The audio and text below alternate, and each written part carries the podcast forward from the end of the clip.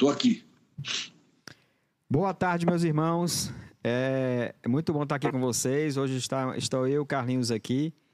E nós temos um convidado especial hoje, pastor Edson Naves. Está dando, nos dando a honra de participar do nosso podcast. É. Verdade. Espero que, que, que, ele já esteja conseguindo nos ver. Estou, perfeito. Opa! Pronto, pastor. Você está vendo como quando a gente junta um químico e um vendedor, o que é que dá? Ah, dá boa coisa, não é né? Fraco, não, viu? Seu irmão é de Gaio Crislan. Eles que estão fazendo isso aí, pastor. Deixa eu lhe, Deixa eu lhe perguntar as coisas, como é, como é que tá a igreja aí, como é que tá, como é que foi a pandemia, como é que estão as coisas? Então, rapaz, a pandemia veio numa surpresa que a gente estava num retiro de mulheres num domingo, né, fim de semana. Na segunda-feira decretaram a pandemia. Eu saí daqui segunda-feira cedinho, bem de madrugada com o pastor Sacha e fui para Floriano, que a gente tinha uma conferência em Floriano. Sei. De semana inteira de aconselhamento. Nós chegamos lá na manhã de terça-feira, não, na manhã de segunda-feira, e o, o prefeito acabava de decretar o lockdown lá, só podia ter 70 pessoas reunidas e tinha cento e poucos na conferência. Foi só o tempo de decidir, almoçar, descansar à tarde voltar para Teresina, pegar o um avião e chegar de noite aqui. Que doideira, rapaz. bate e volta total. Mas então, a igreja, ao longo desses meses aí, dois anos quase já, né? Graças a Deus houve um crescimento da igreja. Alguns ainda não voltaram, estão voltando de pouquinho, mas a, quase a totalidade já voltou. Mas nós tivemos acho que mais umas 70 pessoas a mais na igreja que vieram por conta da pandemia porque acompanharam a igreja pelo, pelo site, né? pelas transmissões. Né? Então uhum. a igreja está bem, graças a Deus. E fizemos também, investimos bastante em equipamento para transmissão. Graças a Deus, nós não tivemos nenhum caso de infecção dentro da, própria, dentro da igreja, em programas da igreja. Tivemos crentes infectados na sua vida cotidiana. Mas aqui dentro não, tivemos um protocolo bem rígido e também Deus levou um membro da igreja, né? Um membro da igreja, um jovem casado de 37 anos, mas ele tinha comorbidade, então ele não resistiu né, à, à Covid, né? Mas Deus foi gracioso conosco nesse aspecto aí. Pastor, aqui foi muito parecido, né? A gente, graças a Deus, também a nossa igreja cresceu, a gente criou novas ferramentas, né? Hoje a gente tem um canal no YouTube bem forte. Novos irmãos chegaram, alguns realmente não retornaram ainda, mas são poucos. Os cultos já estão ficando, graças a Deus, lotados. Louvado seja o Senhor, que apesar de tudo, Deus cuidou de, de nós, né? Mas nós vamos orar inicialmente. A gente, a gente vai. Hoje nosso tempo é curto, então vamos aproveitar para a gente falar um, um, pouco sobre o que nos trouxe aqui. Vamos só orar inicialmente, aí eu vou começar a lhe perguntar. Eu vi aqui que é, tem pelo menos. Tinha 40 e, e, poucas pessoas nos assistindo ao vivo. O pessoal está chegando, é o tempo que a gente vai orando. Gente, nosso assunto hoje é aconselhamento bíblico. Se você tem dúvidas sobre o que é, como usar, para que usar, por que, que você precisa, enfim, a gente vai conversar sobre isso aqui, mas você pode fazer perguntas, né? Até perguntas específicas. Aproveite que o pastor Edson vai estar aqui à nossa disposição. Isso, isso não é, não é uma coisa, é um privilégio. Então vamos aproveitar esse privilégio, compartilhe com os irmãos das células, compartilhe com seus amigos, mas chame eles para cá. Você tem a oportunidade ímpar de fazer perguntas. Vamos orar então? Vamos sim. Pai, eu louvo ao Senhor Primeiro, pela oportunidade que o Senhor nos dá de conversar com o pastor Edson, mesmo tão distantes. Sim, é, meu Deus. É, é, algo que a tecnologia nos permite hoje, e isso eu louvo o Senhor por isso. Agradeço porque o Senhor também tem usado os irmãos, especialmente os irmãos da mídia aqui da igreja, para nos ajudar nesse processo. E pedimos que o Senhor esteja dando sabedoria ao pastor Edson, que o Senhor dê realmente entendimento para os irmãos e para nós também, que a gente possa saber como perguntar e como absorver realmente o conhecimento que o Senhor tem dado para ele que possa Amém. ser benção, a gente possa usar isso realmente nos nossos, nas nossas vidas, discipulados e na igreja. É que eu te peço, Pai, Amém. em nome do Senhor Jesus. Amém. Amém. Amém. Pastor, Amém. eu vou começar com a pergunta realmente bem, bem simples mesmo. É assim. Pastor, eu me converti, sou crente, leio a Bíblia, né? Por que, que eu preciso de, de aconselhamento bíblico? Ou eu não preciso?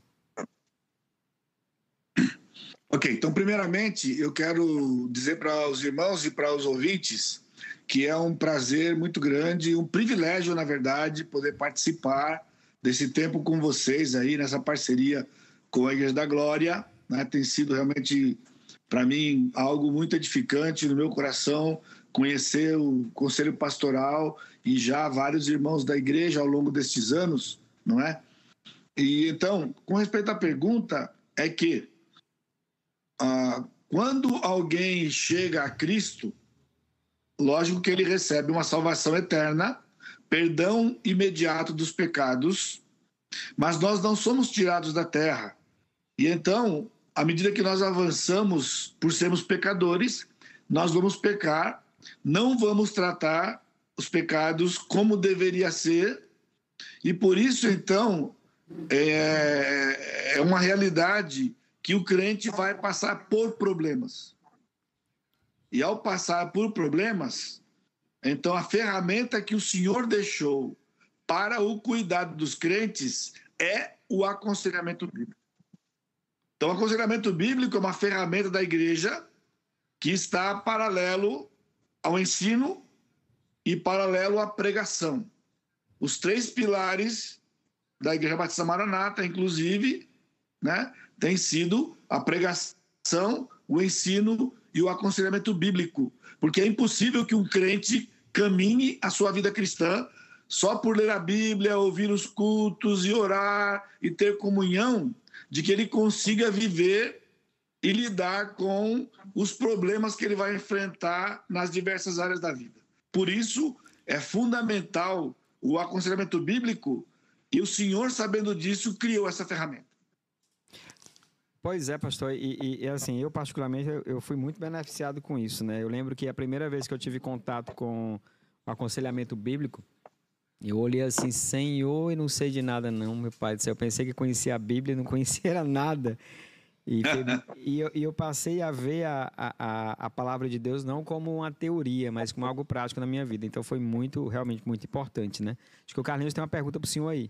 Tava pensando aqui, pastor, lembrando a primeira vez que eu fui lá em Águas Lindóia fazer o curso de aconselhamento bíblico, né? E o quanto foi importante para mim é, no manejo é, da palavra, né? Como aplicá-la em minha vida. E interessante que na no primeiro primeira aula do primeiro módulo, né, é, foi falado que chamamos de aconselhamento bíblico, né? Então eu queria que o senhor falasse para nós o que é que é o aconselhamento bíblico. Ok. O aconselhamento bíblico, como eu disse, é uma ferramenta que Deus deixou para a igreja que não é uma opção. É a ferramenta que ele deixou para que o crente seja tratado ao longo da sua vida cristã. Né? Agora, o que chamamos de aconselhamento bíblico? Aconselhamento é a tradução de uma palavra grega no Novo Testamento, noutetel, né? que significa literalmente pôr na mente, que está traduzida em português na Bíblia por admoestar. Quando você encontrar essa palavra admoestar, ela é tradução dessa palavra aconselhamento. Então, nota, não é dar conselhos, não é você dar então... é, boas ideias ou ajudar a pessoa, né? Não é dar sugestões e nem induzir alguém para reencontrar o seu equilíbrio. Então, não é aconselhar, né? é exatamente pôr na mente da pessoa os princípios bíblicos que estão sendo transgredidos que justifiquem o estado espiritual em que a pessoa se encontra e suas consequências relacionais, emocionais e espirituais. Então, se uma pessoa me pede algum conselho e eu falo tudo, até dou uma boa opinião, mas não cito a Bíblia, isso não é aconselhamento bíblico. É, não é aconselhamento bíblico. Por quê? O aconselhamento bíblico, ele é a abordagem que você faz com uma pessoa que procura você, em que, isso é fundamental, do diagnóstico o tratamento e a cura provém da Bíblia. Então, o conselheiro é informado da situação narrada pelo aconselhado. A sua primeira tarefa, então, é identificar pela Bíblia o problema do aconselhado do ponto de vista de Deus. Porque o aconselhado, quando ele narra o problema, ele tem uma visão do seu problema. E o conselheiro não pode cair nesse erro de também ter uma visão. Ele tem que vir para a Bíblia, saber o que Deus pensa daquele problema biblicamente, né? E o tratamento, então, são a identificação dos princípios transgredidos e a cura não é somente a ausência dos sintomas, mas uma vida cristã com as características da Bíblia, ou seja, a santificação.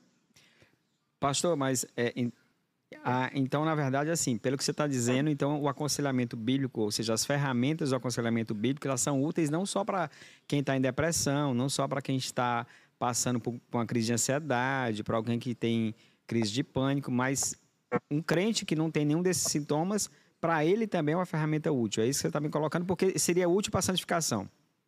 É, sem dúvida, porque veja bem, o problema do crente, a parte emocional é um aspecto do problema. O problema do crente é a sua vida pessoal para com Deus, segundo, a sua vida relacional com outras pessoas e neste âmbito com Deus e do âmbito relacional, ele quebra princípios não trata biblicamente, então deságua na parte emocional. Por isso que a parte relacional é fundamental para um discipulado e um aconselhamento bíblico. Entendi, mas, mas então, pelo que o senhor está me falando, então, é, de quem seria essa responsabilidade? Ou seja, a quem pertence a tarefa de aconselhar na igreja, né, do corpo de Cristo? Quem é que é seria o responsável por aconselhar? Existe, teria que existir alguém específico? Ok. Muito importante você perguntar, pastor, porque é, uma igreja, ela não pode ser uma igreja com aconselhamento bíblico. Ela é uma igreja de aconselhamento bíblico porque está no DNA da igreja. E então, na sua pergunta, nós temos duas passagens interessantes. A primeira é Colossenses 3,16. No texto, quando ele diz aconselhai-vos uns aos outros, que é um dos mandamentos recíprocos, há um equívoco na tradução, porque ali tanto o ensino como o aconselhamento, ele está na voz ativa e não reflexiva. Não é aconselhar-vos aos outros, é aconselhando os outros e ensinando os outros. Portanto, é uma via de mão única. O aconselhamento, o, o mandamento recíproco é quando um faz para o outro e o outro faz para um. No aconselhamento, é sempre de quem está aconselhando para o aconselhado porque isso implica em dom, mas por ser uma abordagem, todo crente pode, se ele conhece o processo e respeita de que ele não pode dar uma opinião, ele tem que dar a Bíblia, o crente então aconselha. Os crentes aconselham os crentes. Mas logo você vai perceber no corpo de Cristo que há pessoas que têm isto como dom. A outra passagem é a passagem de Atos 20 e 31, onde o apóstolo Paulo diz: Por três anos, noite e dia, não cessei de admoestar, que é a palavra no tetel. E aqui, então, a, a, Paulo está mostrando que era a base do ministério dele não é opção para o pastor, é uma regra para o pastor. Daí tem sido a nosso, o nosso esforço nessas últimas décadas, né, de é, ajudar os pastores a enxergar de que os pastores já mais de século abriram mão desta função que eles têm como conselheiros, porque começou a era, principalmente no século passado, da, da de você do encaminhamento. Alguém com problema, o pastor encaminha para alguém competente. Mas isso é função do pastor. Portanto, os pastores aconselham e os crentes aconselham. E, pastor, só, só para pensar, né, para a gente concluir essa parte de, da, da nossa conversa, tem duas perguntas aqui que tem a ver com isso, né?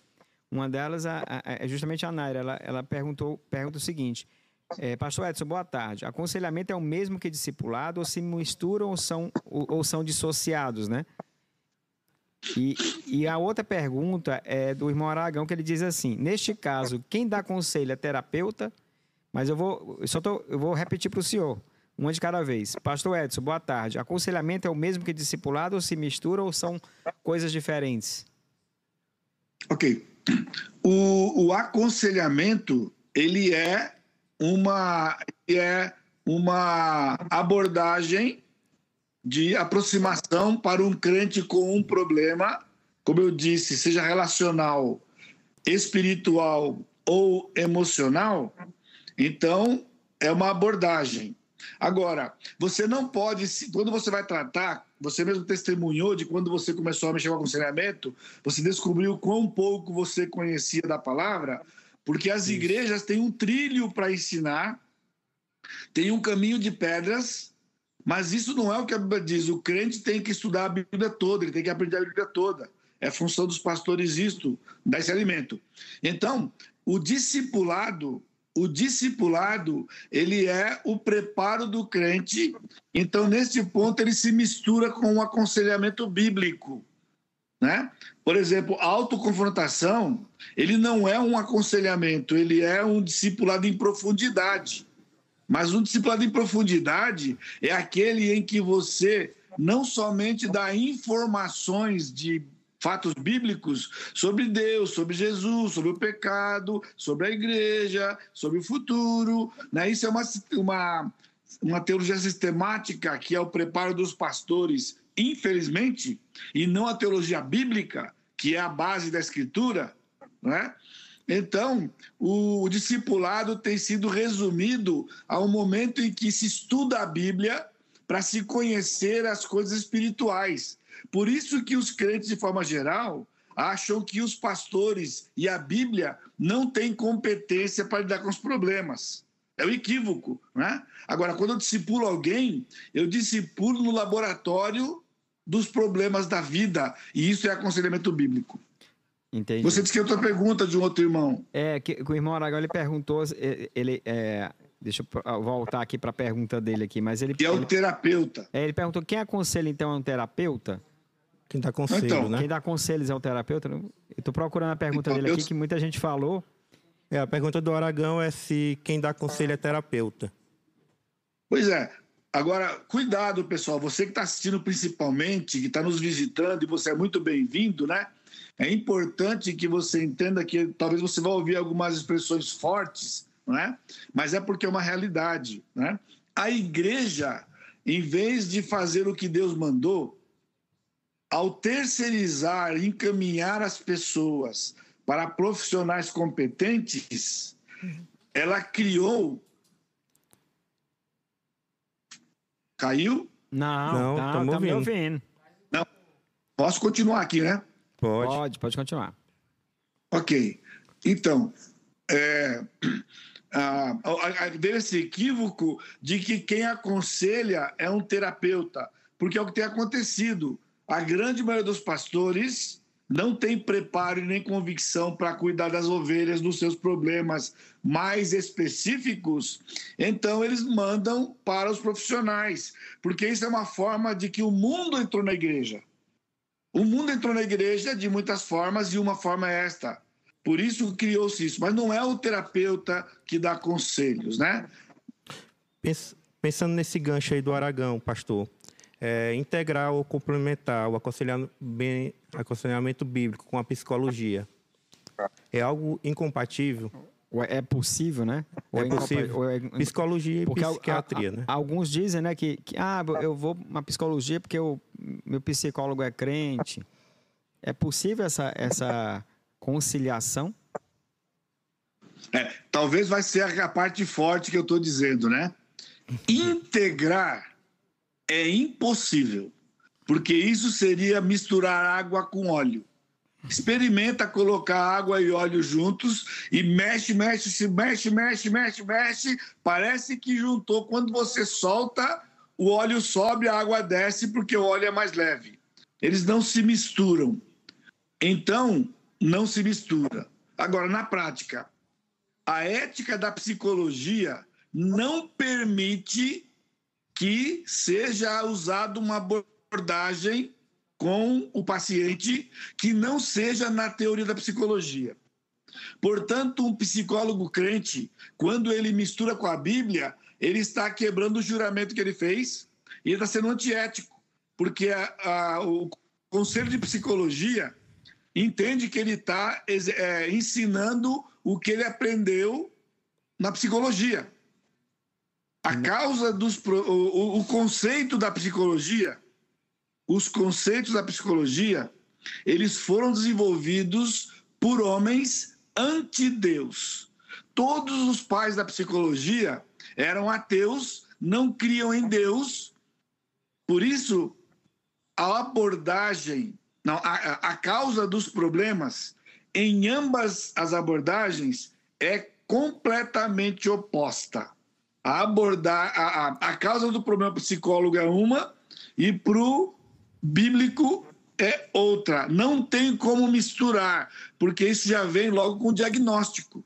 E complementar, que é a outra parte da pergunta, é forte, mas é negar a suficiência da Bíblia e afirmar que Deus não tem capacidade para resolver os problemas do ser humano. E isso, pessoal, no popular e no profundo, é blasfêmia. Como é que Deus cria um homem e ele não consegue lidar com os problemas que o homem tem na Bíblia? Ele precisa agora que venha um homem que nem crê que Deus existe e venha trazer solução para um homem crente que está passando por um problema. A psicologia é uma ferramenta do mundo para o mundo. E é o que eles têm. E ela é importante no contexto do mundo. Uma pessoa com problema emocional, ele precisa de um psicólogo. Ele precisa de um, de um psiquiatra. Por quê? O que ele crê? O que ele crê, o que ele crê não é suficiente. Agora, trazer isso para o crente, né? Como que Deus precisa de complemento? Agora, de um incrédulo ou de uma pessoa que não crê em Deus para poder ajudá-lo a enfrentar um problema, né? A Bíblia é o manual do fabricante. É como se você compra um carro da GM e de repente você leva num mecânico que não sabe nada de GM e ele vai te querer consertar o seu carro como se ele fosse um Fiat. Meu, você vai perder seu carro, vai fundir o motor, vai perder o carro. Não tem essa e nem tem como misturar. Por isso, o mecânico que ele é multimarcas, ele costuma dar esse furo. Ele conserta um como se fosse o outro e depois tem que botar duas, três vezes no mecânico. É, eu acho interessante, pastor, porque assim, o grande problema. Ah, só um minutinho, só, perdão, pastor, eu tenho que só complementar aqui. Ah, Psicologia vem de psique. Olha só que negócio interessante. Psicologia vem de psique. Psique é a palavra grega para alma. É o estudo da alma. E pessoal que me ouve, por favor, não é um ataque, é uma verdade. Estudo da alma é teologia. Então a psicologia é uma má teologia. É uma teologia distorcida. Como é que vai cuidar da alma de alguém que foi criado por Deus, onde a Bíblia trata da alma de Gênesis Apocalipse, e então agora eu preciso de alguém para ajudar, né? Pois veja bem, a psicologia, o homem é caído. O homem é caído. A psicologia não entende essa linguagem. O homem, o que é caído? Ele é defeituoso na sua alma. Todos eles, o homem é mau. Portanto, a psicologia trata com amostragem. Ela pega lá 500 pessoas, mil pessoas, faz um estudo e ela determina o que é o padrão. Quem está fora do padrão precisa ser aconselhado por eles. Então a psicologia diz que o homem é bom, mas ele foi, ele é mal influenciado. Olha a base. A Bíblia diz que o homem é mau, a psicologia diz que o homem é bom. a Bíblia diz que o pecado está dentro dele e a psicologia diz que a sociedade e o, o ambiente é que influencia um camarada que é essencialmente bom. Então não tem como misturar isso. Então, Perdão, pastor. então eu posso afirmar se dentro do aconselhamento bíblico, se eu coloco a psicologia, isso não, deixa de ser aconselhamento bíblico, né? Com certeza. Com certeza. Sem dúvida.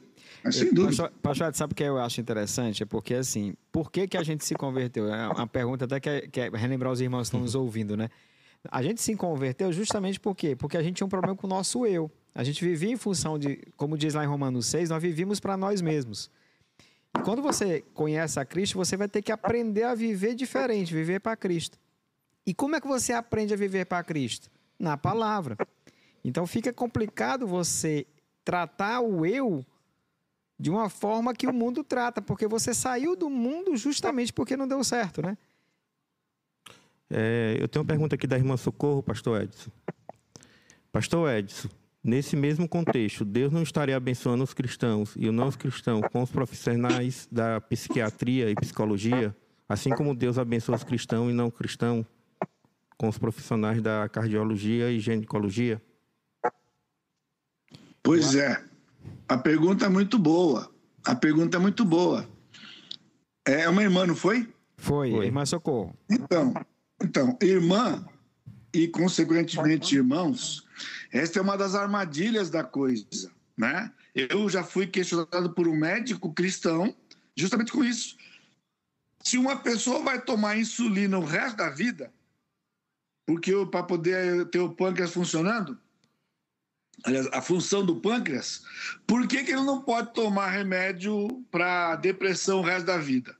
Né? Mostrando, então, um outro ângulo dessa sua colocação.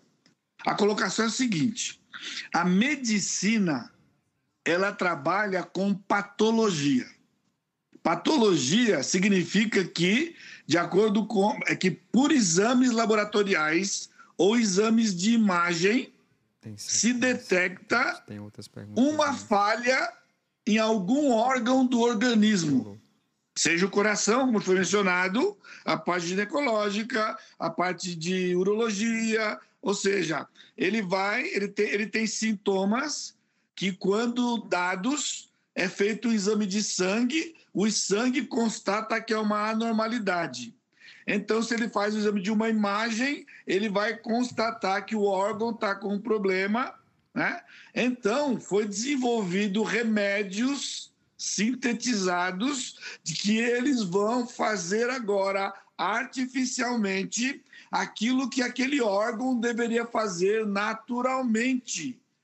Um pâncreas preguiçoso ou um pâncreas que faliu, um rim que faliu, eles agora têm medicamentos que vão atuar e fazer o que esses órgãos não podem fazer, seja o coração, o que seja.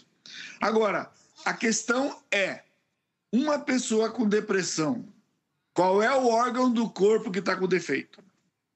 Qual é o exame que detecta isso? Nenhum. Ele não tem defeito em lugar nenhum do corpo. Então, os remédios psiquiátricos, eles atuam no sistema nervoso central da pessoa. Ou seja, a depressão é uma tristeza acentuada sem causa. Dá uma medicação que mexe com o humor da pessoa. Isso aqui não é cura. Ele está simplesmente tirando o sintoma. No caso do rim, é cura porque ele faz o que o rim faria.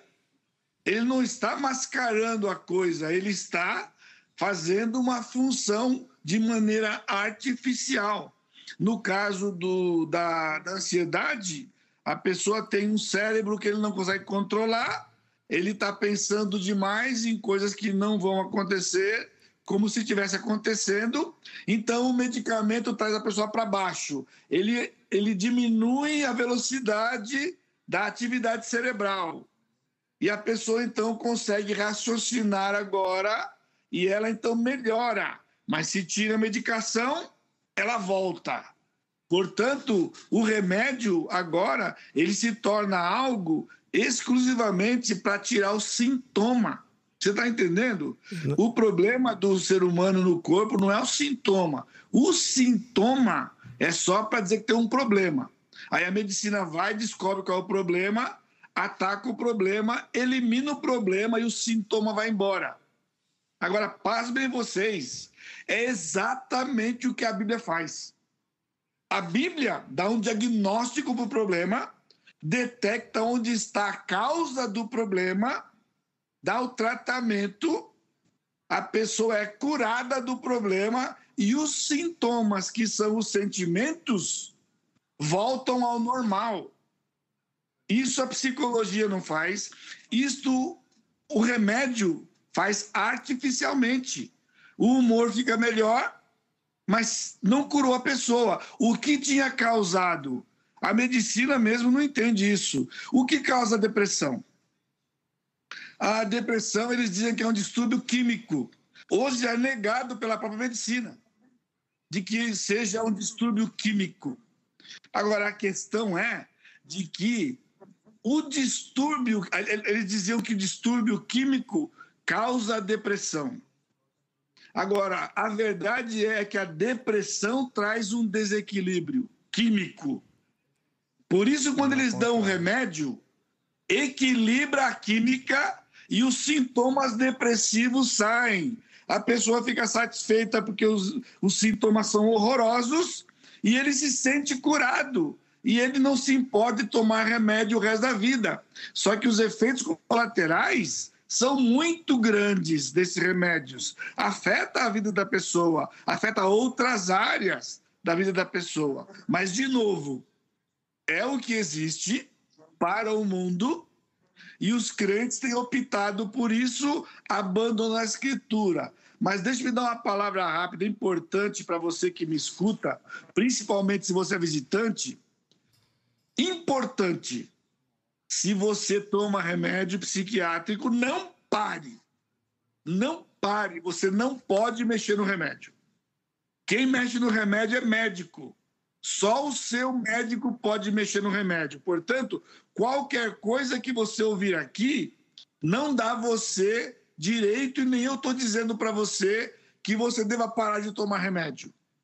A ideia é não começar mas começou, continua. Agora, se você toma remédio, lhe aconselho urgentemente procure uma igreja, um pastor que creia que a Bíblia trata isso, continue tomando remédio, ele vai ter orientação bíblica, obedece, pratica, aí você vai melhorar e o seu psiquiatra vai tirar o remédio. É simples assim. Você volta no psiquiatra, você está melhor, Duas, tirar. três vezes que você voltar está melhor, ele tira o seu remédio. Ele tira o remédio. Então nós não somos contra o remédio. Né? Nós somos contra alguém que não toma nada começar a tomar, porque se ele praticar os princípios bíblicos, ele não vai precisar tomar. Mas alguém que está tomando não pode parar, tem que tomar. Ficou claro para vocês? Para que não venha interpretar erradamente Pastor, o que está sendo dito aqui. Para mim ficou claro, mas tem uma, uma, outra pergunta até anterior da irmã Socorro, do, do irmão Aragão. Eu vou tentar colocar uma, uma situação para ver se, se, que a pergunta não, fiquei, não foi tão clara para mim, mas eu, eu, vou aproveitar o que o senhor falou e colocar o seguinte. Mas em situação nenhuma, é, é, digamos assim, vamos imaginar que um irmão tem uma crise de pânico, de ansiedade. Em nenhuma situação ele pode tomar o remédio, de repente, para equilibrar alguma coisa, ele tratar e parar o remédio, ou ele nunca deve tomar remédio?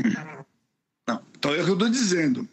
Um irmão que tem uma crise de pânico, se ele é crente, ele tinha que procurar o pastor dele. Se o pastor dele crê que a Bíblia trata sobre isso, e ela trata, ele procura o pastor. E ele, ao ser orientado biblicamente, o pânico vai cessar rapidamente. Vai cessar. Agora, se não tem uma pessoa que creia nisso, então procure o médico e tome o remédio que o médico mandou. Mas o que eu estou dizendo é que se você se conformar, porque ao tomar remédio os sintomas Entendi. forem embora e você está curado e você continuar, você vai tomar remédio o resto da sua vida. Agora, a ideia é, se você procurar um pastor, já está tomando remédio. É o que eu estou dizendo, não pare o remédio, certo. mas faça o que o pastor ensinar, e ao, ensinar, ao fazer, Deus vai tratar a causa, você vai melhorar, e quando você voltar no médico e der o relatório que ele lhe pedir, ele vai perceber que você está melhorando até ser curado e ele tira o remédio. O que eu estou dizendo é que o remédio não pode ser o seu primeiro recurso. O primeiro Pronto. recurso sempre é a Bíblia. Pronto. Não, Mas pa... se você não tem alguém que você conheça, se você participa de uma igreja onde o seu pastor acredita que é o psicólogo e o, e o psiquiatra que trata disso, ué, vá lá. Mas aí eu estou te orientando. Procure um lugar que lhe ajude biblicamente, porque aí você vai ter cura. Eu trabalho com isso mais de 30, quase 40 anos. Centenas de pessoas já vieram para o aconselhamento bíblico, tomavam remédios de tarja preta e não tomam mais nada. São curados e são curados. Por quê? Porque eles trataram a causa do problema. E a causa do problema, a Bíblia dá. Quando nós estamos falando de que a Bíblia é suficiente, irmãos, é sério isso. Você conhece certamente o Salmo 23:1. O Salmo 23:1, tão conhecido, é curioso que os crentes nem os pastores aplicam para os problemas emocionais. Mas o que diz? O Senhor é meu pastor, nada me faltará. Não é isso? Isso. Pois é, pastor. o que, que tem a ver? É, pois é, pastor. É o seguinte: o, o texto literalmente é assim. Está preparado? Escreva aí para você nunca esquecer.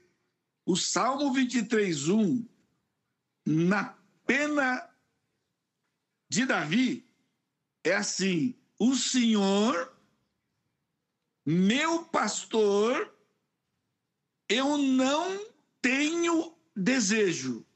O Senhor, meu pastor, não terei desejo. Sabe o que ele está dizendo? Deus é tão suficiente que, por ser o pastor, não há nada que eu deseje ou precise fora dele. Aí ele vai dar uma lista no próprio Salmo de, das experiências que ele passou até na beira da morte. Davi foi um homem altamente depressivo. E foi ele que escreveu o Salmo 32 enquanto calei os meus pecados, envelheceram os meus ossos. Ele teve efeitos físicos por causa do pecado dele. No autoconfrontação, nós temos uma tabela com dezenas de doenças que são de origem emocionais, que hoje a medicina reconhece o que não reconhecia 20, 30 anos atrás. Hoje reconhece né? problemas cardíacos, problemas de estômago, problemas de rim, uma porção de problemas. Né? Diabetes, inclusive, tem um tipo que é de fundo emocional. Agora a pessoa vai tomar remédio e é bom, ele, ele não vai morrer de diabetes, então está controlado, continua. Mas ele, se ele tratar as emoções dele, ele vai descobrir que a sua, o seu índice vai estar tá normal. Vai melhorar. Agora, ele melhora. Então, é importante que você saiba de que suficiência, Deus é suficiente.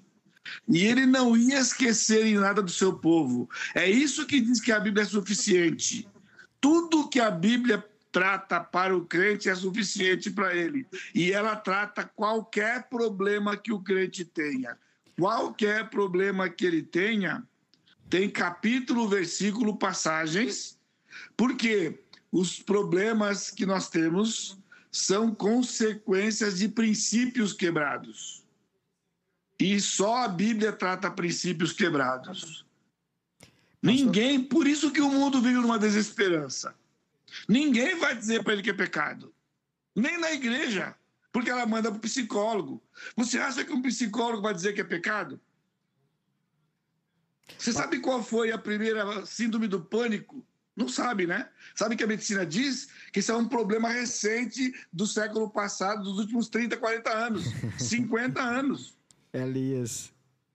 Não, Adão. É verdade. Adão teve síndrome do pânico. E eu digo para vocês, com toda a autoridade da Escritura, nunca teve alguém que teve uma síndrome do pânico mais forte do que Adão teve.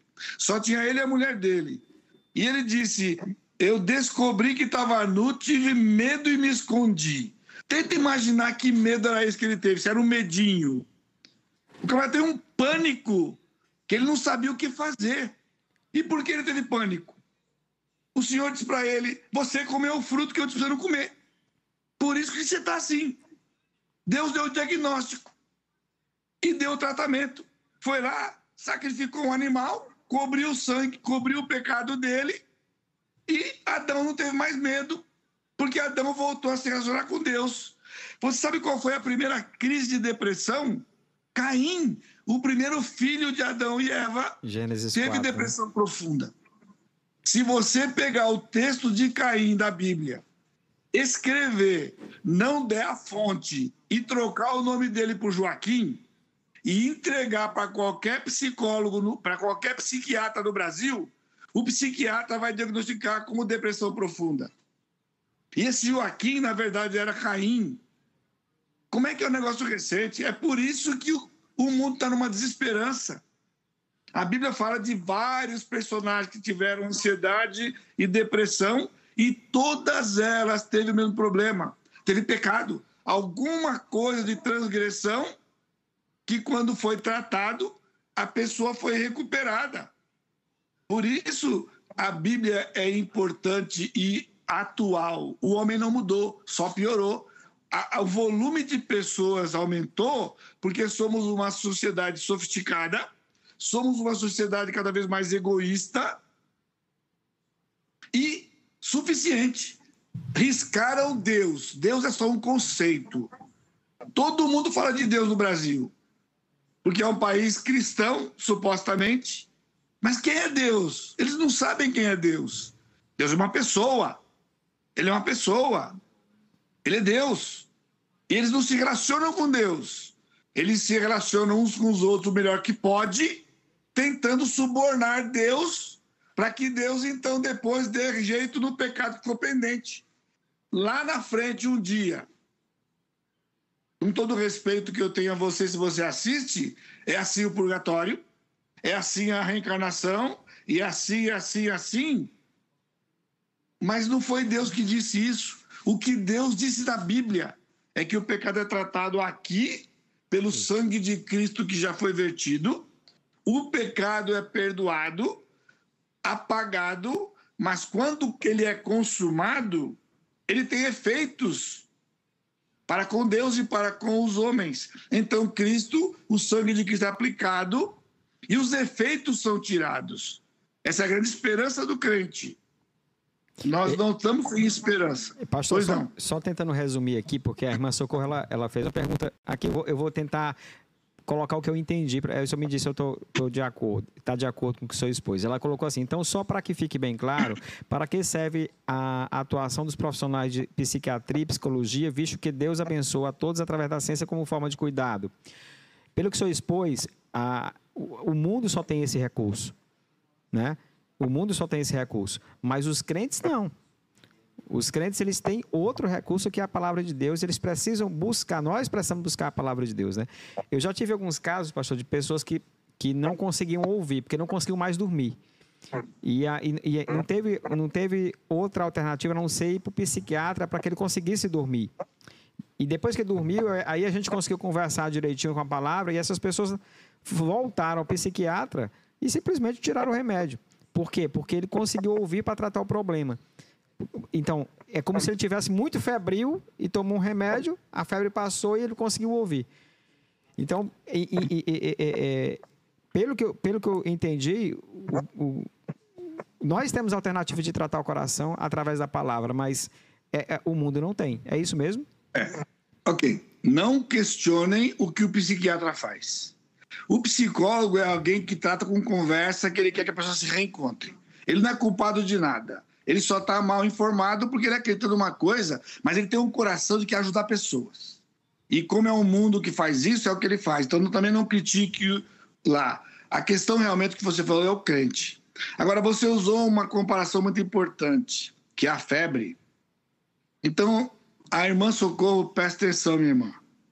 Se alguém tiver com febre, o que, que você faz? Dá um remédio para ele para baixar a febre. Na verdade, o remédio tem que ser para controlar a febre. Nós temos medo da febre e abaixamos a febre logo. Só que a febre, ela não é o problema, ela identifica que há um problema, Isso. há uma infecção, há uma inflamação. Agora, se só tomar o remédio para baixar a febre, pode morrer da infecção.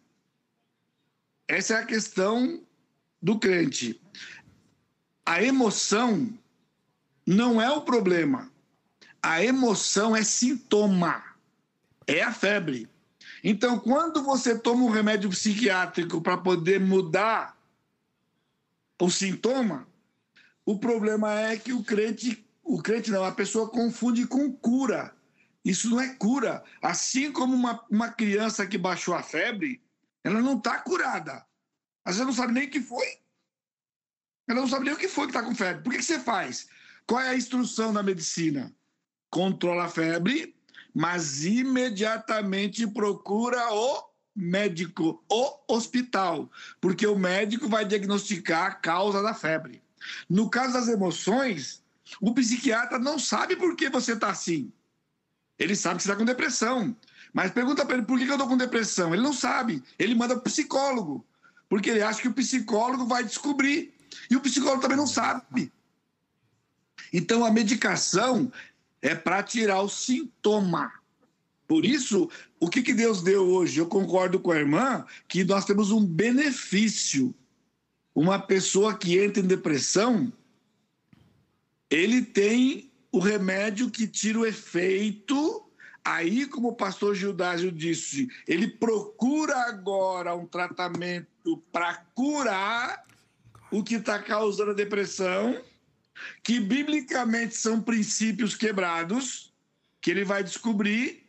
Então, aí, o, o pastor, nesse caso, está fazendo um papel semelhante ao do psicólogo. Semelhante. Só que o do pastor, que é o conhecimento bíblico, ele é efetivo, porque o pastor vai obedecer o criador da pessoa que já deu o diagnóstico do problema da pessoa, e ao ele praticar os princípios bíblicos, os sintomas desaparecem. Se ele está tomando remédio, o psiquiatra vai tirar o remédio. Aqui na cidade, muitos psiquiatras me conhecem. Então, quando a pessoa vai lá, o crente vai lá, ele dá o remédio e ele fala: Eu vou ser acompanhado pelo pastor. Se citar meu nome, ele sabe que eu trato com isso. Agora, se ele simplesmente falar, vou tratar com meu pastor, o médico vai falar, não mistura as coisas. Porque ele sabe que a maior parte dos pastores não tem preparo para isso. Ele insiste que seja procurado psicólogo. Por isso, há uma bênção, sim, nos remédios psiquiátricos, só que para aliviar o sintoma enquanto se procura e acha a causa. Mas o mundo não tem isso. Por isso, o mundo lida com isso como lida com o coração, com o rim, e ele lida tudo igual. Para ele é tudo igual. Por isso que o psiquiatra é médico. Psiquiatra é médico, psicólogo não é médico. Psicólogo é psicólogo. Ele é o terapeuta. Ele trabalha com conversa para ajudar a pessoa a se reencontrar, reencontrar o equilíbrio dela. Por isso que o psiquiatra manda para lá. Porque o psiquiatra não sabe a causa e nem para ele não interessa. Interessa para ele a crise, que ele tem que tirar o cara da crise. Dá o remédio, atua no cérebro dele, não no sistema nervoso, na verdade, sistema nervoso, os sintomas saem, então o psiquiatra fez o papel dele. Mas se a pessoa é recorrente com isso, ele manda para o terapeuta. Porque o terapeuta, para o psiquiatra, é o terapeuta que vai Tratar ajudar a descobrir as causas. Desavenças da família, é, a pessoa tem mágoa de pessoas, um casamento, distúrbio. Agora, às vezes o casamento está ruim, o psicólogo fala: ó, você precisa separar do seu marido, ué. Se o seu marido, separa dele. É, se o seu marido é sua mulher, separa dela. Eles não vão hesitar se eles perceberem que é isso. Agora, é certo? Bom, no mundo, tudo bem. Com crente, não é certo. Pastor, Eu já nem com caso assim. Pastor, só, só para a gente poder ir caminhando para as últimas perguntas. É, pois não. Tem uma pergunta do irmão Aragão aqui também, a irmã Corina até, até reforçou.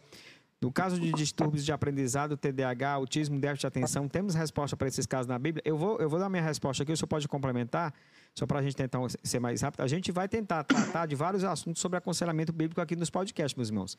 Então, assim, a gente vai. Se vocês quiserem que a gente fale mais sobre TDAH, distúrbio de aprendizado, déficit de atenção, enfim, a gente pode, pode ter um podcast só para tratar sobre isso, até para convidar o pastor Edson de repente. Mas eu queria dizer para você que a Bíblia tem todas as respostas. Se o pastor Edson quer, quer, quer complementar, mas distúrbio de aprendizagem, TDAH, autismo, déficit de atenção, temos resposta na Bíblia sim.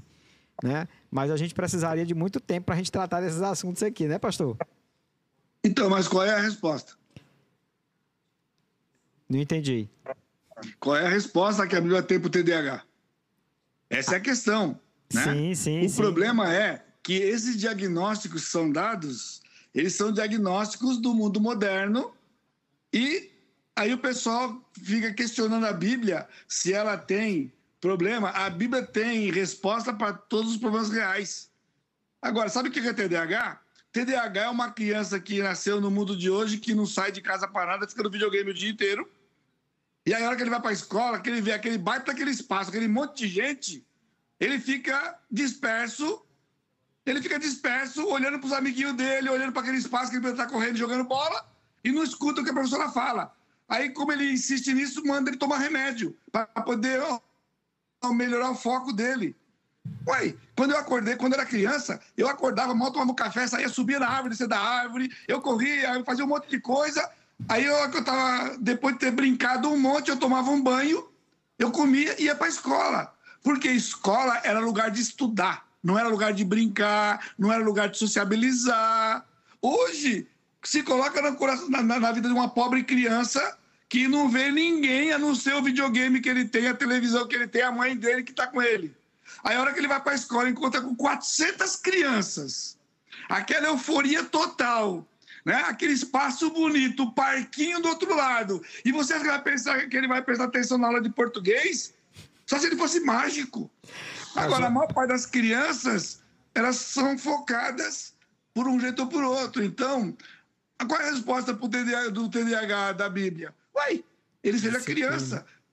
Eclesiastes diz o quê? Há tempo para tudo. Há tempo para brincar, há tempo para comer, há tempo para queimar energia. Uma criança é, é hiperatividade, é, tem remédio hoje. As crianças tomam remédio para hiperatividade. Hiperatividade é uma criança que precisa subir na árvore e não tem para subir. Ela sobe na carteira da escola. Aí vai para a diretoria. Aí vai para o remédio. Vai lá para para um remédio que é, que é a Ritalina. Vai mandar é. tomar Ritalina. Ué, pobre do coitado, quer subir em algum lugar, ele encontra uma mesa para subir e pior, encontra a coleguinha na sala que sobe com ele. Aí virou forfé total. Isso aqui é simples pastor, assim. Pastor, a resposta está lá. Deixa eu lhe dizer. E assim, e o negócio vai piorar, porque Hoje as crianças, os jovens, eles estão acostumando a, a, a assistir vídeos a velocidade de 1.5, 1.75, 2.0. Então eles não conseguem mais se concentrar quando você está falando normalmente. Eles treinam é. a mente para andar muito rápido. Então vai, vai, vai, ter problema lá na frente também. Eu não, eu não queria que a gente se aprofundasse muito, não, porque ainda tem, tem pergunta para a gente fazer assim. Não, Meus irmãos, só, mais, ó, só, mais um, só mais um princípio aqui. Quando a Bíblia fala de que o corpo é o templo do Espírito Santo, isso vale para a criança também. Porque o que acontece? A criança, ela tem o ritmo de criança. Só que ela já entra no ritmo de adulto. Ela entra no mundo competitivo. Ela aprende a competir lá no pré. Como se ela fosse se formar na faculdade na semana seguinte. Verdade. Então, é um, alto, é um estímulo do cérebro dela e aí quer que a criança tenha atenção de alguma coisa. Então há um dano e os filhos, os crentes estão fazendo com seus filhos isso. Nosso, nosso, nosso foco é o crente. Pois não, pastor? Não, é só dizer para os irmãos que a gente está indo para o final. Se vocês tiverem alguma pergunta, façam. Se ficou alguma dúvida, podem colocar aqui no, no chat que a gente faz. Acho que o Carlinhos tem mais uma pergunta para o senhor aí. É, eu só durmo meia-noite, fica tranquilo. Eu durmo meia-noite, ah, pois tem muito tempo ainda. Pastor Edson, o senhor falou algumas vezes sobre suficiência nas escrituras, né? E que a Bíblia okay. tem todas as respostas. E falar nisso, eu estava aqui pensando, quando dizemos que a escritura é suficiente, estamos afirmando que ela é suficiente para quê? Ok. Suficiência é um termo com significado absoluto. Eu já citei o Salmo 23:1.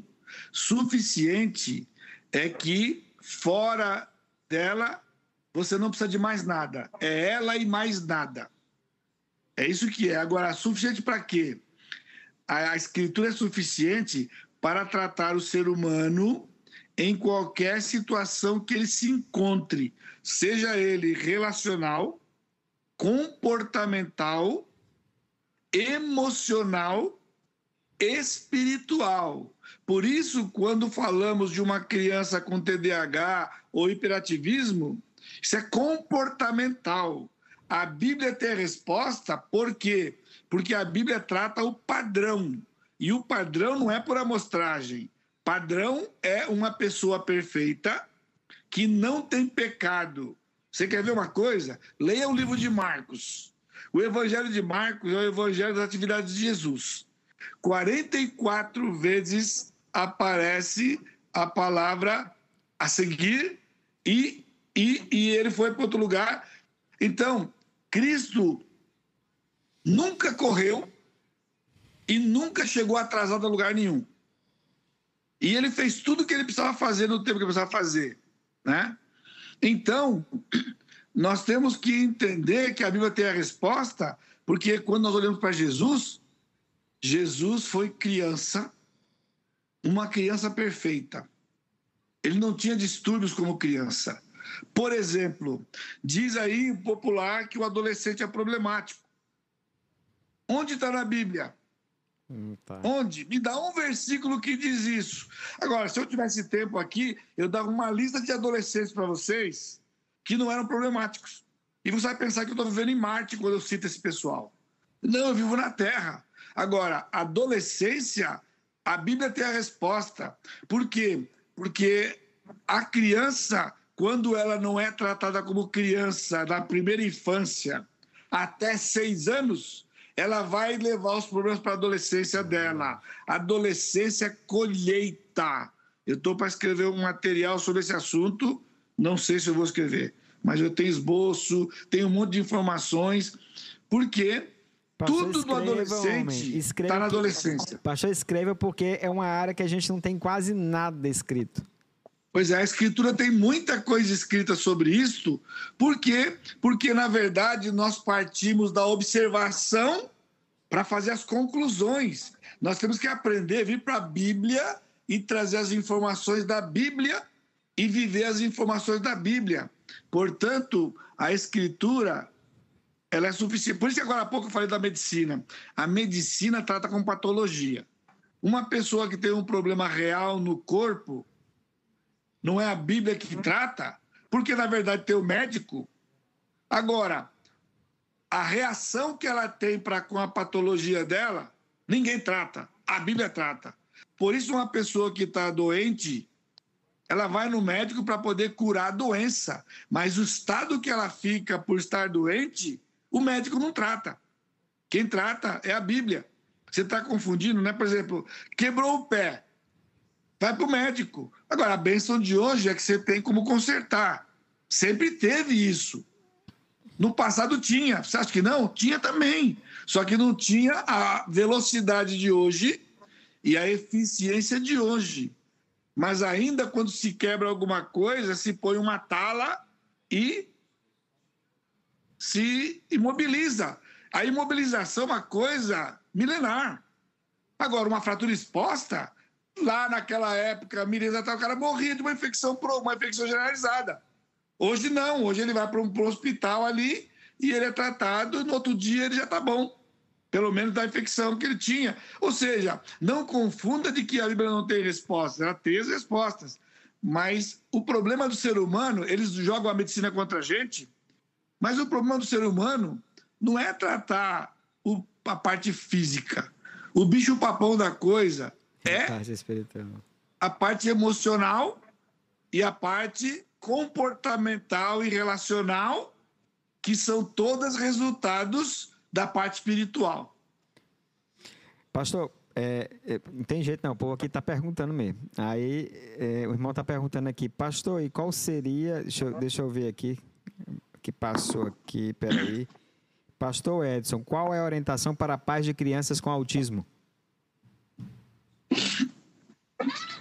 Ok. O autismo, quando ele é diagnosticado que ele tem um autismo, né? Isso é algo que a ciência vem trabalhando. A criança, ela vai ser tratada como um autista. É como, por exemplo, uma pessoa, uma criança que tem síndrome de Down, por exemplo. Embora a síndrome de Down se tenha um aspecto físico, né, genético, vamos dizer assim, genético, mas o genético é interessante que é uma probabilidade, né, de que X tantos por cento vão ter isto e eles trabalham, mas eles não têm uma cura para isto, como também eles não têm uma cura para o autismo. Agora, a questão do autismo tem que ser tratado caso a caso. Primeiro que a própria medicina hoje está revendo o autismo. Grande parte das crianças que tinham autismo no passado, hoje já dizem que não era autismo que ele tinha. De novo, porque ele é diferente. Então, o primeiro passo é ver se existe o porque o autista ele vive no mundo dele, né?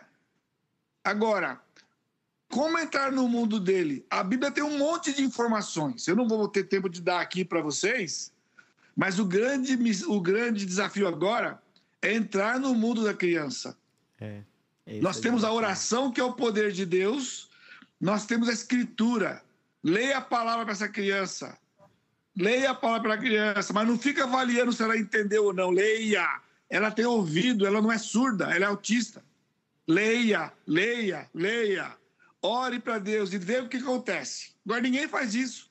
Vai lá, diz que é autista, agora ele é um autista. E ele vai ser visto como autista.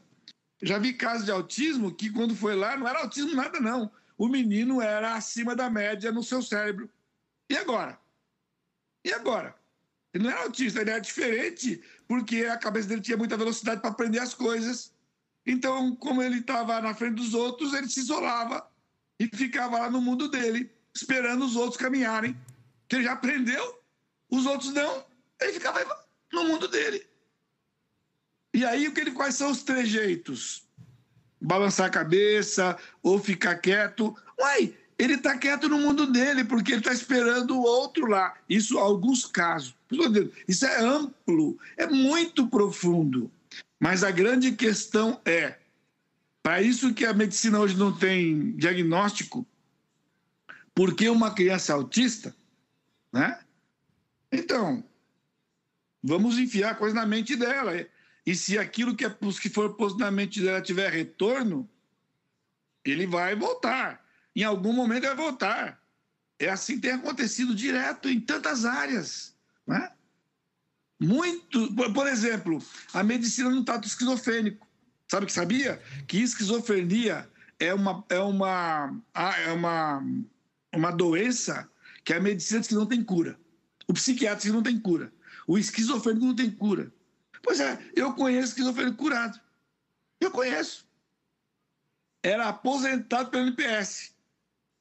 E ele passou por uma avaliação no próprio NPS, por uma junta médica, e deram alta para ele, depois da conversão dele. Agora, foi um parto para poder convencer o pessoal de que ele estava recuperado, porque quando falava que era crente, falaram que ele estava pior. Mas ele é crente, então você está pior, tem que tomar remédio. E ele não estava pior, não. Por quê? Porque o que é a esquizofrenia? A esquizofrenia, via de regra, é a culpa que a pessoa tem por alguma coisa que ela não conta para ninguém, mas ela vive como se todo mundo soubesse. E ela se afugenta ou se refugia num lugar comum. Escute. Do louco ninguém cobra nada. Desculpa lhe interromper, mas tem uma pergunta que casa um pouco com a esquizofrenia, no sentido de severidade, né? O, o autismo severo seria algo parecido também? Por que eu estou dizendo, como tem níveis aqui, no caso do, da esquizofrenia, o nível é também algo subjetivo que a medicina, por não saber qual é a causa, porque não tem nenhum órgão defeituoso, a, a intensidade é pela reação do paciente. O cara é tido como louco. Agora, ninguém sabe por que ele está daquele jeito. A questão, a questão, pessoal, vocês não têm noção do que a culpa é capaz. Uma pessoa vai ao suicídio por culpa. Você quer pior do que a esquizofrenia? É o suicídio, porque o esquizofrênico está vivo. Ainda há esperança para ele. O que se matou, ele se matou. E, via de regra, ou porque ele não conseguia lidar com os problemas, ou porque ele tinha um problema de culpa.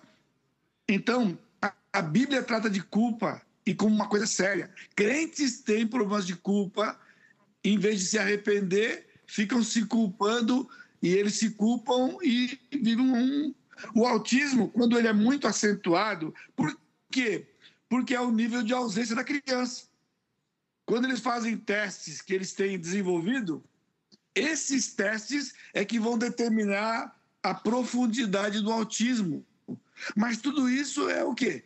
Qual é a prova científica? Qual é a prova laboratorial? Qual é o exame que é dado? Ele é comportamental. É uma criança sem acesso nenhum, ele é tido como um autista grave.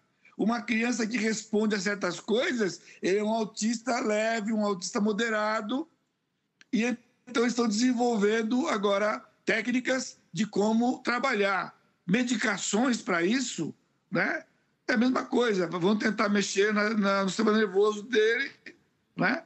Por isso, a questão só é que o mundo vive uma desesperança, não nós. Né? Agora, não é uma coisa simples para um pai que tem um filho autista. Não é simples.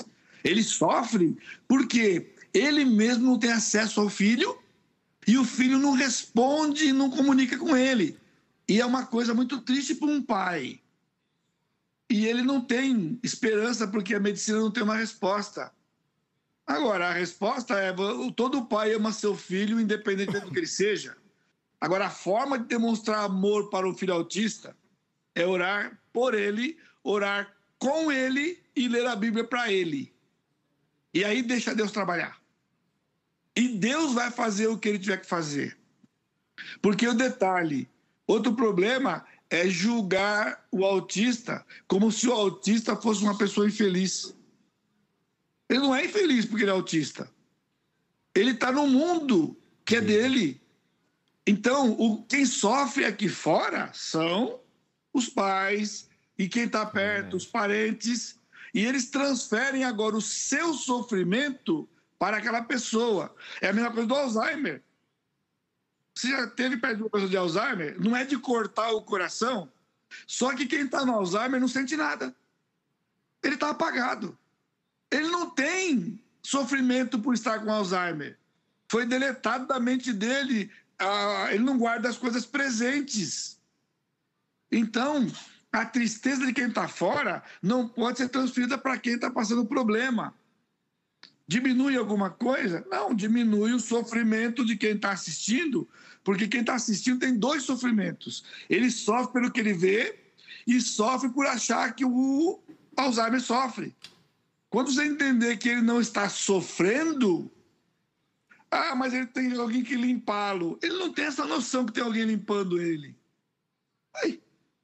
Então, tudo isso é importante porque a Bíblia trata e a Bíblia ajuda a gente interpretar corretamente como conviver com esses distúrbios que entraram no mundo porque um dia o pecado entrou no mundo. O pecado entrou no mundo e trouxe distorções. Pastor. É... Isso a Bíblia trata, pois não. É porque o pessoal está falando sobre o diagnóstico do autismo aqui, né? Só para a gente encerrar esse assunto de autismo, que a gente já caminhou bem para ele, mas eu não queria deixar os irmãos sem resposta. E o diagnóstico? E como é que é feito? Ele pode ser equivocado? Existe algum exame específico? Eu sei que o senhor não é médico, mas eu sei que o senhor sabe responder sobre isso. Então, a questão é assim: na verdade, como eu disse, como isso tá aí, ainda é um, um grande desafio para a medicina, né? Ele pode estar tá equivocado? Pode, é o que eu estou dizendo. Mas ele estar equivocado não depõe contra o médico nem contra a medicina. Entende? Eles não têm uma resposta. Eles estão aqui para beneficiar o mundo e a população com pesquisas. Como eu estou dizendo, a medicina tem revisto nos últimos tempos agora os critérios do autismo de décadas atrás. Por quê? Porque a, as pesquisas mudam, mas por quê? Porque os comportamentos estão mudando e então eles estão com novas perspectivas de possibilidades. Isso tudo é bênção de Deus para eles. Mas quando você. É diferente um diagnóstico de um médico de uma doença que era visível nos exames e ele interpreta mal. Agora, um, médico que, que diz que uma criança é autista e se ela não for, né, não depõe contra ele, porque nós estamos numa área que a medicina não tem tantas respostas como tem para outras áreas. Por exemplo, esse médico conversando comigo diz que o grande desafio da medicina hoje é conhecer o cérebro como conhece o rim. Não há nada que a medicina não conheça sobre o rim. Nada, nada, nada. A informação que ele deu. Eu estou vendendo peixe. Aí eles querem agora fazer com o cérebro. E eu disse para ele: a medicina nunca conhecerá o cérebro como conhece o rim. Por quê? Verdade. Porque é onde está a alma. E a alma é um lugar, é a caixa preta. Só Deus. Conhece. Só Deus. Porque é a personalidade. Eles sabem agora que os, a personalidade tem efeitos psicológicos. A personalidade tem efeitos do cérebro. Mas em que lugar do cérebro? Que quadrante que está a alma? Ninguém vai saber. Eles vão descobrir a parte cerebral, mas é no cérebro que está a diferença entre um e outro. E não é num pedaço X do cérebro. Deus fez assim. Mas agora, uma medicina que desconsidera Deus, como é que ela vai conhecer o cérebro? Ela pode conhecer as células. Por exemplo, décadas atrás, você sabia? O cérebro é a única do corpo, a única parte do corpo que não se regenerava, as células. Hoje já é mentira. as células do cérebro também se regeneram.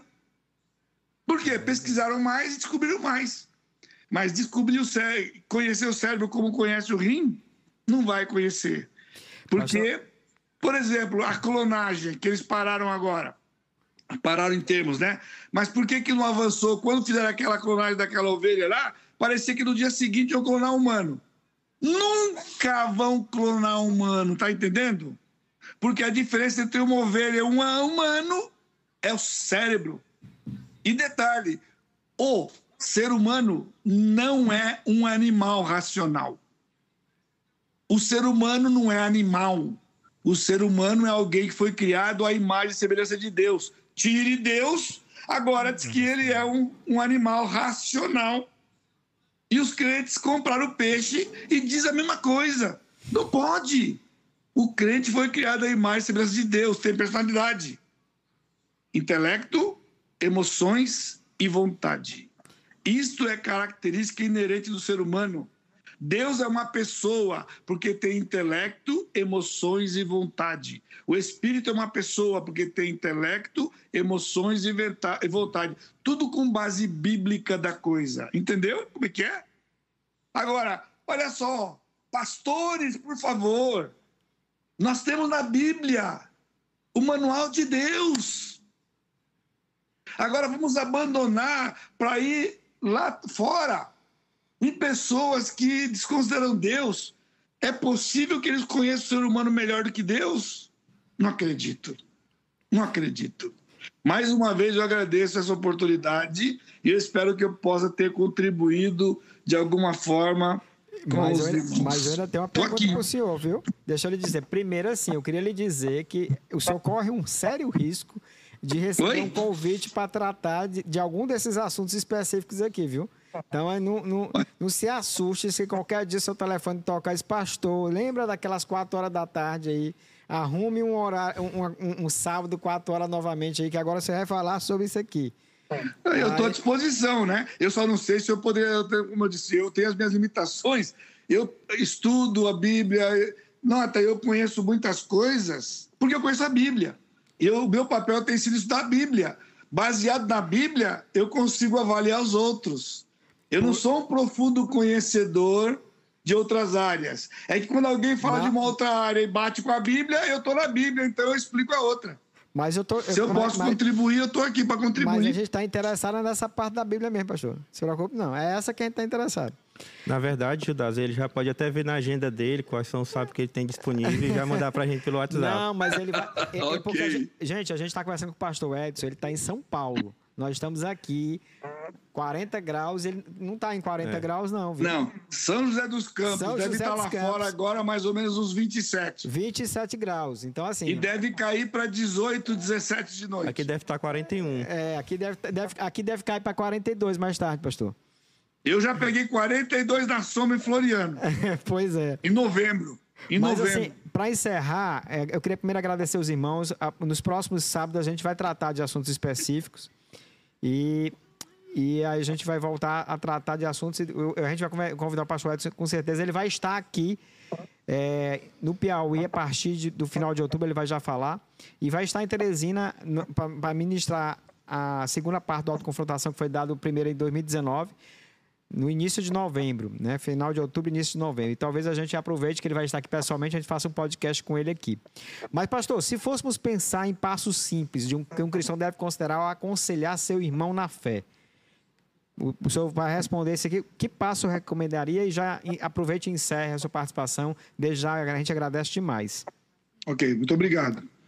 Irmão, irmãos, não há passos mais simples e profundos do que os quatro quatro elementos de como lidar, tratar, superar, vencer todos os problemas, todos os problemas do autoconfrontação. Ou seja, quando uma pessoa me procura e ele me traz o problema que ele tem, a minha primeira tarefa é o primeiro elemento, ajudá-lo a entender o problema do ponto de vista de Deus. Porque o que ele pensa do problema dele, aí ele quer saber o que eu penso. Mas eu não posso dizer o que eu penso, porque o que eu penso não tem solução. Eu tenho que ajudar a entender o que Deus pensa. O que Deus pensa do seu problema é o primeiro elemento. Então, se um crente quer ajudar outro, ele tem que conhecer a Bíblia.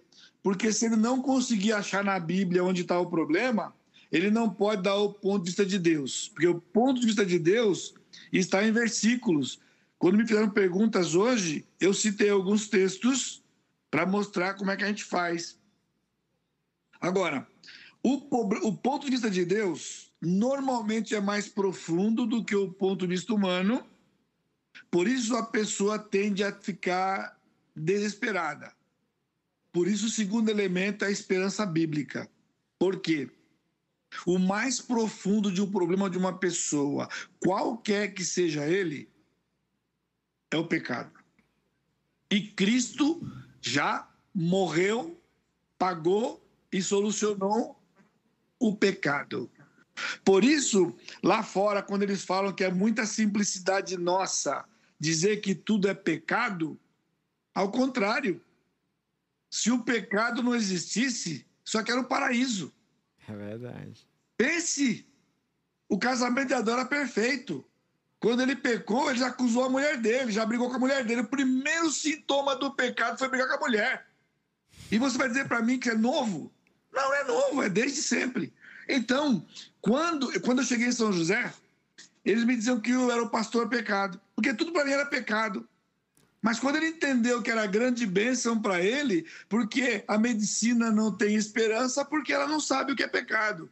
Assim é o psicólogo, assim são outros Agora, quando eu disse para ele que era pecado, eu mostrava na Bíblia que era pecado e que foi que ele tinha que fazer, que é o terceiro elemento, uma mudança bíblica. Há algo que você tem feito, pensado ou falado que está em desacordo com a Bíblia, que porque você não tratou tem levado você a essa situação que você vive. Você precisa mudar. Que na Bíblia é o despojar e o revestir, o que tirar e o que colocar no lugar. E essa mudança não pode ser passageira nem superficial, não pode ser temporária, ela tem que ser permanente, ela tem que ser uma nova prática bíblica. Eu termino isto, então, citando Romanos 8, 28 e 29, que diz assim: todas as coisas cooperam para o bem. É o versículo 28. Ou seja, quando você está passando por um problema, do ponto de vista de Deus, é bom. Por quê? Porque se você quer tratar, você vai descobrir a causa dele. E a causa dele é distorção, pecados, princípios transgredidos. Por isso o versículo 29 diz assim: Porquanto aos que de antemão conheceu, também os predestinou para serem conformes à imagem do seu filho. Ou seja, nós temos problemas porque nós não estamos parecidos com Jesus. Há distorções entre nós e Jesus. Não é eu com alguém, é eu com Jesus. Sou eu com Jesus. E então, quando isso é mostrado na Bíblia e eu tenho um processo de mudança, eu me torno parecido com Jesus e o problema cessa. Então, o bem que o Romanos 8, 28 fala não é abstrato, é parecer com Jesus. O padrão de Deus é absoluto. Ele não é um padrão de uma amostragem de milhares de pessoas e você dizer quem é o padrão e quem está para lá ou quem está para cá. O padrão é Jesus, que é o único que não pecou. Por exemplo, os psicólogos não sabem como é que é um homem antes do pecado. Ele só sabe os pecadores, entre eles os distúrbios que vai dar para ele um padrão, mas ainda distorcido, porque é um padrão pecaminoso, que eles não acreditam. Entendeu? Então isso é simples. O que Deus pensa, qual é o pecado, portanto, a mudança e uma nova prática. Agora eu me pareço com Jesus, a santificação, o problema solucionado. Problema novo, processo igual. Problema novo, processo, processo igual. Por isso é que é para lidar com qualquer problema da vida em qualquer tempo, em qualquer época. Tá bem? Deus abençoe, irmãos, o seu ministério aí e essa bênção que vocês têm sido aí no Piauí, né? Porque a Igreja Batista da Glória é uma voz que ecoa no Piauí no Nordeste, para a glória de Deus. Amém? Amém? A gente aqui agradece a participação do Senhor né? Foi bem esclarecedor, como a gente espera ter o senhor mais vezes aqui também. É, pastor, mais uma vez, obrigado, obrigado mesmo. Dê um abraço à irmã Lia aí. Obrigado. Um abraço dos irmãos da Igreja de Maranata. O pastor Martelo deixou uma, mensagem aqui, né, no meio das mensagens, mandando um abraço para o senhor e para os irmãos aí da Maranata. Obrigado. É, nos veremos em breve. Mês que vem, então, eu vou estar lá no Piauí, em Floriano, com ele, e da outra semana com vocês aí. E vai ser um grande refrigério para o meu coração e para a Lia, com certeza estar com os irmãos de novo. Com certeza. Amém. A irmã, Amém. diga para a irmã ali que a irmã Nara espera ela aqui, para elas, elas darem uma, uma batida de perna por aí. Eu sei que elas É isso aí, tá joia. E, e, e só lembrando para os irmãos, eu, eu, eu, tenho um texto que, que eu lembro muito quando a gente passa por problemas, né? E onde está a solução, que é João 17, 17, né? Quando Je Jesus ele está orando por nós, Sim. né? E ele diz: santifica-os, Pai, na verdade. A tua palavra é a verdade. Amém. Então, a Amém. santificação, ela passa pela palavra de Deus. Então, pois eu é. preciso ir para a palavra para me santificar. E, os, e, e, e, como Jesus prega, Jesus fala, né, lá em, em Marcos 7, acho que Mateus 15, é do coração que, que brota Procede os maus desígnios, dá uma lista de pecados. Exatamente. Então, quando o coração é espremido, o pecado aparece. E é a hora da palavra entrar e tratar esse coração. Então, o sofrimento, a gente pregou sobre isso no domingo, é uma grande oportunidade de santificação que a gente Exato. não pode deixar de lado. E o aconselhamento bíblico é uma grande ferramenta nesse propósito. Meus irmãos, eu agradeço demais vocês participaram. Me perdoem se realmente eu não consegui dar conta de todo mundo, mas eu creio que na exposição do pastor Edson ele conseguiu responder a todos.